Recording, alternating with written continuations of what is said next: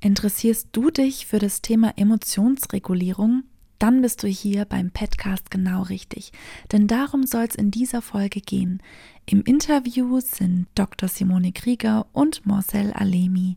Ganz viel Spaß, nach dem Intro geht's los.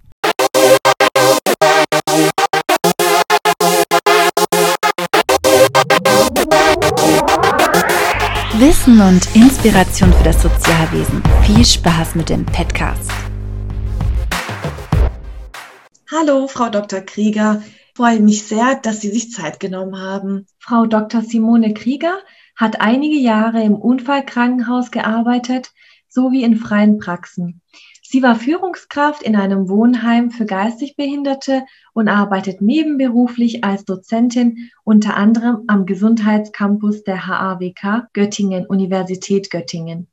Durch ihre Tätigkeit als wissenschaftliche Mitarbeiterin am Zentrum für empirische pädagogische Forschung in Landau im Kompetenzzentrum Gesundheit hat sie die Praxis mit der Forschung verknüpft. Heute arbeitet sie freiberuflich als Coach, Beraterin und Workshopleiterin und ist in Krankenhäusern, Praxen wie auch in Firmen und Unternehmen unterwegs. Was begeistert Sie an dem Thema Emotionsregulierung und wie würden Sie Emotionsregulierung definieren?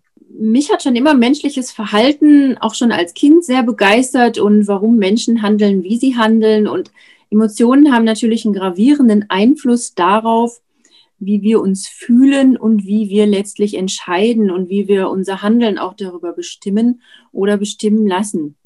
Und das ist eigentlich genau das, was mich daran fasziniert und auch begeistert und warum ich dieses Thema auch so mag. Und Emotionen, sagen wir mal, wenn wir sie als positiv bewerten, dann sind sie uns ja sehr angenehm und dann ähm, ja, dann haben wir sie auch gerne. Ne? Und wenn jetzt unsere Bewertung für Emotionen negativ ausfällt, dann erleben wir sie häufig als belastend und als unangenehm.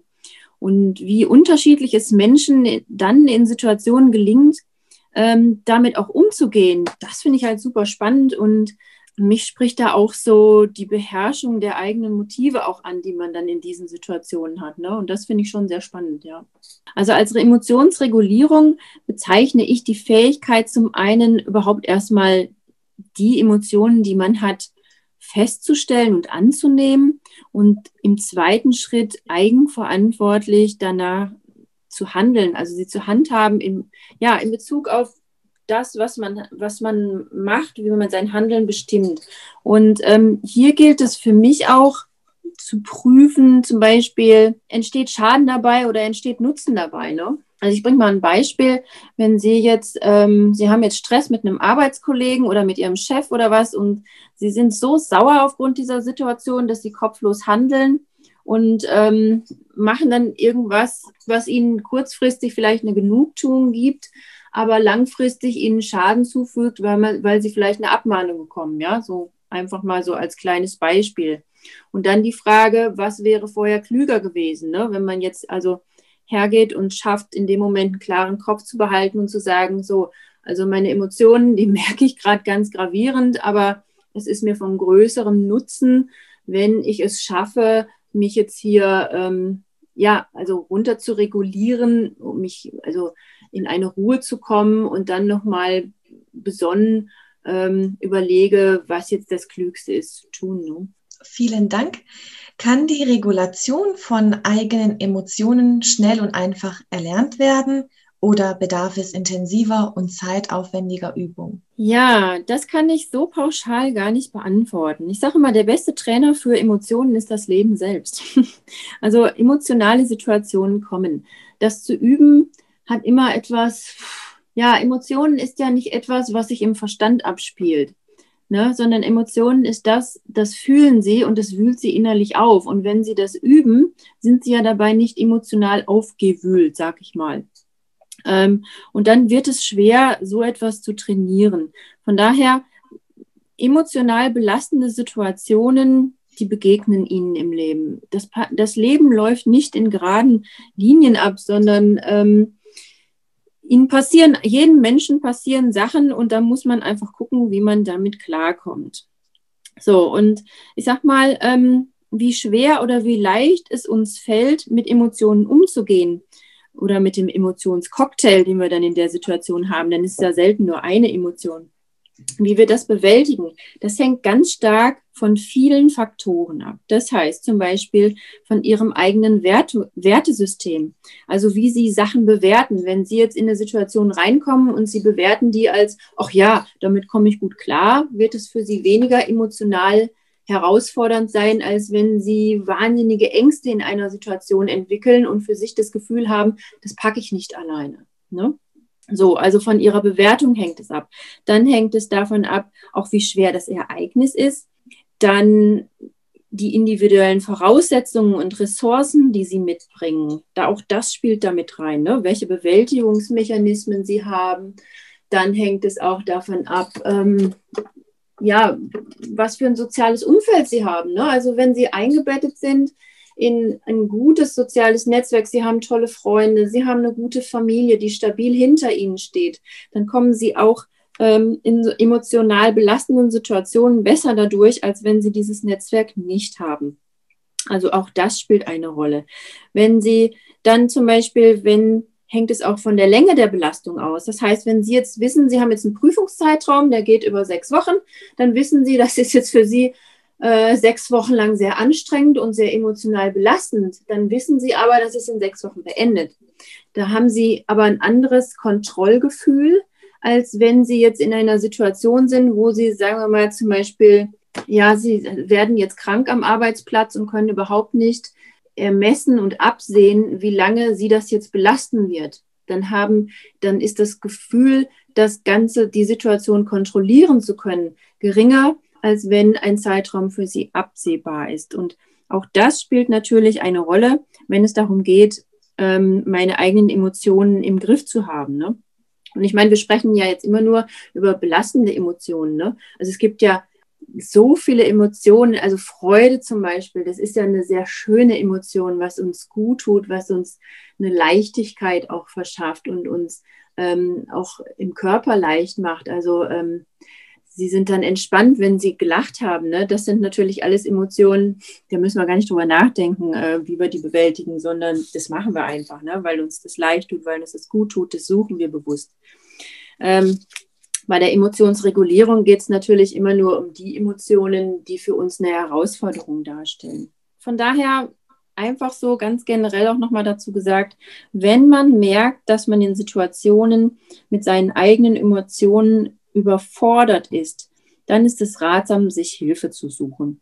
Und das kann erstmal ganz niederschwellig ein guter Freund sein, das können die Eltern sein, ähm, Geschwister sein, je nachdem, wo man für sich eine gute Ressource auch sieht. Ne? Das kann aber auch sein, dass man sich dann halt ähm, jemanden wie mich sucht und sagt, Frau Krieger, ich brauche da jetzt einfach mal Unterstützung, können wir mal ein Coaching machen oder so. Also ne, sowas geht auch. Oder ja, einfach die Selbsterkenntnis schon mal, ich schaffe das alleine nicht, ich muss mir Hilfe holen, ist dann auch schon mal ein guter Schritt der Erkenntnis einfach. Wie kann Emotionsregulierung denn geübt werden? Da, wie gesagt, Emotionen, also belastende Situationen im Leben auf uns zukommen und in der Regel nicht von uns geplant werden, ähm, wird es schwierig, da jetzt bewusst zu sagen, ich gehe jetzt wie so in so eine Art Fitnessstudio und trainiere das.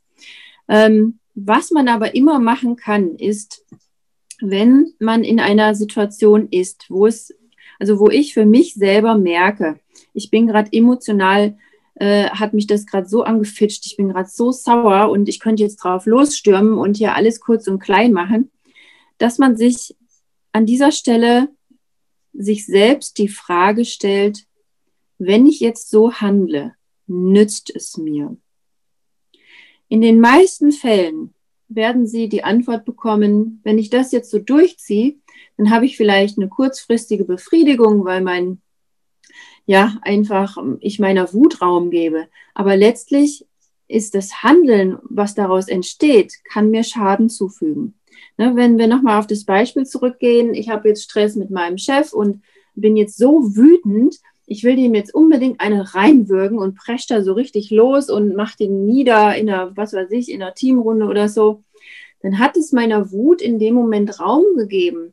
Aber langfristig hat mir schadet dieses Verhalten, weil ich verliere ja selbst an Ansehen in der Runde. Ähm, wahrscheinlich muss ich damit rechnen, dass bei der nächsten Vertragsverlängerung mein Vertrag nicht verlängert wird. Also ich habe, wenn ich äh, unbedacht an diese Situation herangehe, schade ich mir mit diesem Verhalten mehr, als dass ich mir langfristig nütze. Und von daher ist das Erste, was ich in so einer Situation immer machen kann, ist mir selbst einfach mal die Frage zu stellen, nützt es mir? Und das muss man einfach mal ausprobieren. Sie werden eine Antwort darauf kriegen, weil Ihr Verstand wird Ihnen dann sagen, du, wahrscheinlich nicht. ne? Und dann hilft es einfach im nächsten Schritt zu sagen, okay, also wenn mir das langfristig schadet, dann ist es jetzt einfach mal besser, wenn ich ruhig bleibe. Vielleicht rufe ich gerade äh, in der Pause oder so schnell mal jemanden an, der mir hilft, mich auch ein bisschen äh, zu sammeln und ähm, dann einfach nach Hause gehe und mal wirklich auch drüber schlafe und in Ruhe mal drüber nachdenke und erstmal lerne, mich runter zu regulieren. Und dann kann man natürlich gucken, also jeder Mensch kennt bestimmt bei sich auch Techniken, die einem helfen, sich da auch wieder ähm, runter zu regulieren. Zum Beispiel, dass man sich einen lustigen Film anguckt, sich einfach ablenkt mit Sachen. Man kann sich gut mit Arbeit ablenken. Also da gibt es schon etliches, was man machen kann, um sich von unangenehmen Emotionen äh, auch abzulenken oder sich aus dieser Rille einfach rauszuholen. Ja, sich ab und zu aus dieser negativen Brille herauszuholen, das tut uns allen doch mal gut. Und dafür gibt es bei EM Power auf der Homepage die Rubrik Selbstfürsorge. Hier findest du sowohl Angebote in Präsenz als auch online, um genau das zu tun, etwas für dich zu tun und dich zu pflegen, denn du bist das größte Geschenk, das du hast und das lohnt sich gepflegt zu werden, denn du möchtest ja auch ja anderen etwas geben können. Genau, schau einfach mal rein, was es da so im Angebot gibt und dann wünsche ich dir jetzt weiterhin ganz viel Spaß mit dem Interview. Und auch da gilt nach wie vor, wenn ich merke, ich komme nicht klar, Hilfe holen. In Führungspositionen sind wir in vielerlei Hinsicht Vorbilder. Haben Sie dazu Tipps bezüglich der Emotionsregulierung? Ja, also als Führungskraft bin ich natürlich in der Verantwortung gegenüber meinen Mitarbeitern. Und ich sage mal so, wenn ich mit meinem Verhalten Vorbild bin, dann nutzt es allen. Wenn ich als Führungskraft ein Choleriker bin, als Beispiel, und in die Luft gehe, und ähm, dann sorge ich natürlich auch für ein schlechtes Arbeitsklima. Mitunter für ein Arbeitsklima, das von Angst geprägt ist und ein Arbeitsklima, das von Angst geprägt ist. Das verleitet dazu, dass Menschen sich unwohl fühlen, dass sie das Gefühl haben, sie sind dieser Willkür ausgesetzt und das wirkt sich immer negativ aus. Von daher haben Sie als Führungskraft 100% Gewinn, wenn Sie es schaffen, sich an der Stelle zu regulieren. Sie machen es einfach für alle angenehmer und vor allen Dingen für das Gesamtergebnis. Ja, Tipps dazu. Die Tipps sind eigentlich das ist egal, ob man Führungskraft ist aber, oder egal, welche Position man hat oder nicht hat. Das ist Emotionsregulierung, ist immer das Gleiche. Also sich gucken, dass man sich ablenkt. Wie gesagt, sich einfach mal die Frage stellen, nützt es jetzt oder schadet es mehr, wenn ich jetzt aus meiner Emotion heraus handle? Ähm, oder ist es besser, wenn ich jetzt ruhig bleibe und mal in Ruhe drüber nachdenke, was man jetzt konstruktiv am besten ähm, für eine Lösung ähm, erarbeiten kann. Ne? Ähm, mit welchen Themen beschäftigen Sie sich weiterhin in Ihrer Tätigkeit als freie Beraterin und Trainerin? Also ich habe viel mit Konflikten zu tun und Konfliktmanagement, also Teams, die sich verstritten haben, wo einfach der Streit so überhand genommen hat, dass das eigentliche Ziel, ein gewisses Projekt oder die Tätigkeit voranzubringen, massiv gestört wird. Und ähm, ich habe viel auch mit Stress zu tun, mit Managern, in, mit, die viel mit Burnout zu tun haben, Führungskräfte, die Burnout haben. Ich äh, besch beschäftige mich auch sehr gern mit dem Thema Arbeitszufriedenheit und was Menschen einfach so auch in ihren Jobs zufrieden macht ja, das sind so meine Themen und ähm, die hängen ja auch alle irgendwie zusammen. Ne? Also zum Beispiel gerade jetzt Konfliktmanagement, wenn die Emotionsregulierung an vielen Seiten äh, hinkt, sag ich mal, dann sind Konflikte einfach schnell da und unvermeidlich und ähm, da äh, ist es mir immer ein persönliches Anliegen, ähm, insofern auszuhelfen und dass man guckt, wie können wir jetzt die Parteien wieder zusammenbringen, wie kann man das schlichtend tätig sein und äh, ja, einfach die Konflikte besprechen, aus dem Weg räumen, sodass man wieder zu dem eigentlichen Ziel gelangt, nämlich der Tätigkeit, die man ausführen will. Wie oft nehmen Sie sich Auszeiten und wie nutzen Sie diese Auszeiten? Ja, wissen Sie, Sie fragen jetzt hier eine Mama von zwei kleinen Kindern. Ne? Das ist immer so eine, so eine, so eine Glückssache, ob man dann gerade mal eine Auszeit hat oder nicht. Ne?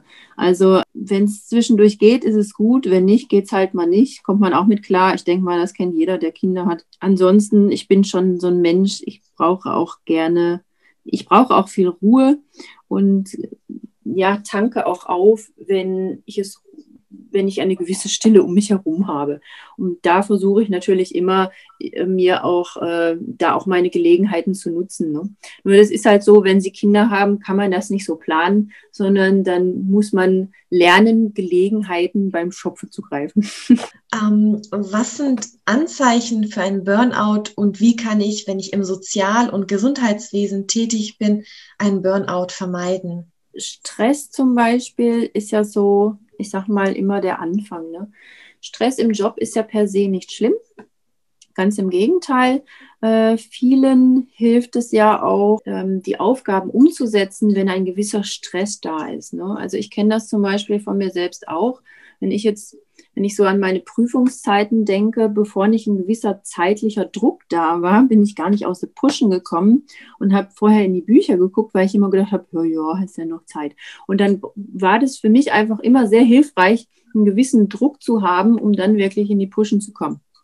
Und das ist ein ganz positiver Stress, der, der hilft uns auch, uns zu motivieren, der hilft uns in der, äh, wirklich uns auch an die Arbeit, an die Aufgaben heranzusetzen. Und dann kommen wir auch in eine Aktivität rein, die in sowas wie eine Art Arbeitsflow äh, mündet. Und das ist ein ganz tolles Erlebnis für einen selbst, weil wir dann so in der Aufgabe drin sind, dass uns das so mit Freude und Zufriedenheit erfüllt dass wir vielleicht abends auch müde sind, aber wir sind zufrieden mit dem, was wir erreicht haben.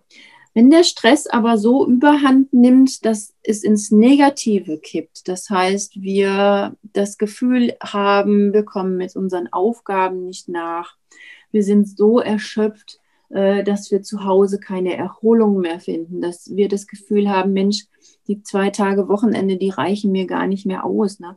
Gerade im Gesundheitswesen, wir haben es viel mit Schichtdiensten zu tun, mit Nachtdiensten zu tun, wo das auch schwer ist, ähm, das auch dem eigenen Biorhythmus anzupassen. Ne? Da ist, das, ist man einfach schneller auch gestresst, als wenn sie geregelten, geregelte Arbeitszeiten haben. Ne? Und wenn der Stress so überhand nimmt, dass sie merken, meine Freizeit leidet darunter. Sie kennen, jeder kennt sich selber. Man weiß selber, was man gerne in seiner Freizeit macht, wie viel man in seiner Freizeit macht. Und wenn man dann feststellt, hey, ich mache das alles gar nicht mehr, weil ich so gestresst bin und nur noch fertig bin, dann sollte man hellhörig werden, denn das kann dann schnell in einem Burnout münden. Und ein Burnout ähm, ist, ich sage mal, das ist die teuerste Nichterkrankung in Deutschland. Sie ist ja nicht als eigenes Krankheitsbild gelistet im ICD-10 denke mal, dass sich das ändern wird in Zukunft. Aber zurzeit ist es noch so. Und ähm, Burnout bringt eine Menge Kosten mit sich und ähm, direkte wie indirekte Kosten. Das heißt, direkte Kosten, alles, was sich auf die Krankheitsbehandlung selbst bezieht und die indirekten Kosten, alles, was so drumherum läuft mit die Kosten für, die, für den Arbeitgeber oder so, ja. Das ist ja immens und ähm, von daher, was präventiv gut ist, ist immer, sich selbst zu beobachten. Selbstbeobachtung ist das A und O in der Prävention. Wir kennen uns alle selber, aber wir kennen es auch alle, dass wir, wenn wir gestresst sind, einfach weniger auf uns achten. Wir haben uns selbst nicht mehr so im Blick und dies, das sollte man, ähm, wir sollten uns selbst im Blick halten. Und da kann man ruhig mal mit ganz einfachen Mitteln, zum Beispiel, man macht eine Skala von 1 bis 10. 1, mir geht es überhaupt nicht gut, 10, mir geht es bombastisch. Immer mal so vielleicht am Ende einer jeden Woche so eine kleine Skala sich irgendwo aufzeichnen ins Notizheft oder in den Wochenplaner und immer mal dokumentieren, wie ging es mir eigentlich diese Woche im Resümee. Und das dann mal über mehrere Wochen beobachten und dann einfach auch mal sich selbst fragen, hey, was habe ich denn Qualitatives in meiner Freizeit alles gemacht? Was war denn gut? Was war nicht so gut? Muss ich da vielleicht ein bisschen mehr wieder investieren, weil Freizeitgestaltung gibt mir auch Energie. Ja, sich einfach da gut im Blick halten. Und wenn man feststellt, hey, das nimmt jetzt alles überhand und mir geht es gar nicht mehr gut, dann zu sagen, okay, ich, ich tritt jetzt einfach mal einen Schritt zurück, ich schalte einen Gang zurück und nehme mir jetzt meine Auszeit. Ich gehe mal am Wochenende in die Sauna oder ja, tue einfach etwas, was mir gut tut. Ist natürlich jetzt in Corona-Zeiten etwa alles eingeschränkt, das ist klar. Aber ich sag mal, auch ein schöner Waldspaziergang, mal wandern gehen oder einfach mal in die Natur rauszugehen, hilft ja auch schon, den Kopf wieder frei zu bekommen. Oder du hörst dir den Podcast an, liest einen Blogartikel oder schaust dir ein Inspirationsvideo auf der Seite eMpower an. Du findest bei www.innovation-empower.com auch die Möglichkeit, deine Themen, deine Wünsche und deine Anregungen mitzuteilen. Das berücksichtigen wir sehr gerne. Und wir berücksichtigen das für den Podcast, für Blogartikel, ähm, kostenlose Inspiration, aber natürlich auch für unsere Online-Kurse und Expertinnen, die für Inhouse-Schulungen bereitstehen. Also von dem her, hilf uns und hilf auch anderen Menschen, die im Sozialwesen tätig sind, indem du hier deine Anregungen mitteilst. Ganz vielen lieben Dank dir dafür. Ähm, wie nehmen Hörerinnen und Hörer des Podcasts Kontakt zu Ihnen und Ihren Angeboten auf? Also erreichen kann man mich grundsätzlich immer gut über meine Homepage. Da stehen auch immer alle Kontaktdaten drauf. Das ist www.confidoconsulting.de. Confido mit C geschrieben, aus dem Lateinischen. Ansonsten, man erreicht mich über Instagram, Coaching bei Dr. Simone Krieger oder ähm, ja, ich habe auch einen Kanal auf YouTube. Erfolg ist coachbar, also auch da kann man mich äh, erreichen und auch sehen. Vielen Dank. Ähm, gibt es etwas, das nicht gefragt wurde, was Sie den Hörerinnen und Hörern gerne mitgeben möchten? Ja, also auf jeden Fall nochmal so die Freude an den Emotionen. Ne? Also Freude sind die Würze des Lebens. Ich meine, wir könnten kein Eis genießen oder keinen schönen Film gucken, wenn wir die Freude nicht hätten. Ne? Und wenn wir darüber nicht lachen könnten oder das, die Fähigkeit nicht hätten, die Dinge zu genießen. Und da würde ich einfach ganz klar nochmal jetzt den Fokus hinziehen, weil äh, wo wären wir ohne Emotionen? Ne? Stellt man sich das, das, das Lachen mit den Kindern, wie genießen wir das und es macht das Leben so schön. Und da würde ich einfach nochmal darauf hinweisen, sich einfach diesen positiven Emotionen hinzugeben und diese zu genießen. Ne? Das Leben ist schön und es liegt auch in unserer Hand, es schön zu gestalten. Ne? Wie, es liegt in unserer Hand her, unsere Emotionen zu sein, ähm, und unsere Emotionen anzunehmen und zu sagen, ja, ich bin jetzt wütend, aber ich schaffe es auch, mir wieder die Freude ins Gesicht zu zaubern. Ne? Und da einfach äh, optimistisch mal dran zu denken und ja, einfach das Leben zu genießen mit allen Emotionen, die uns geschenkt worden sind im Leben. Herzlichen Dank für den Einblick in Ihre Themen und die wertvollen Anregungen für die Hörerinnen und Hörer.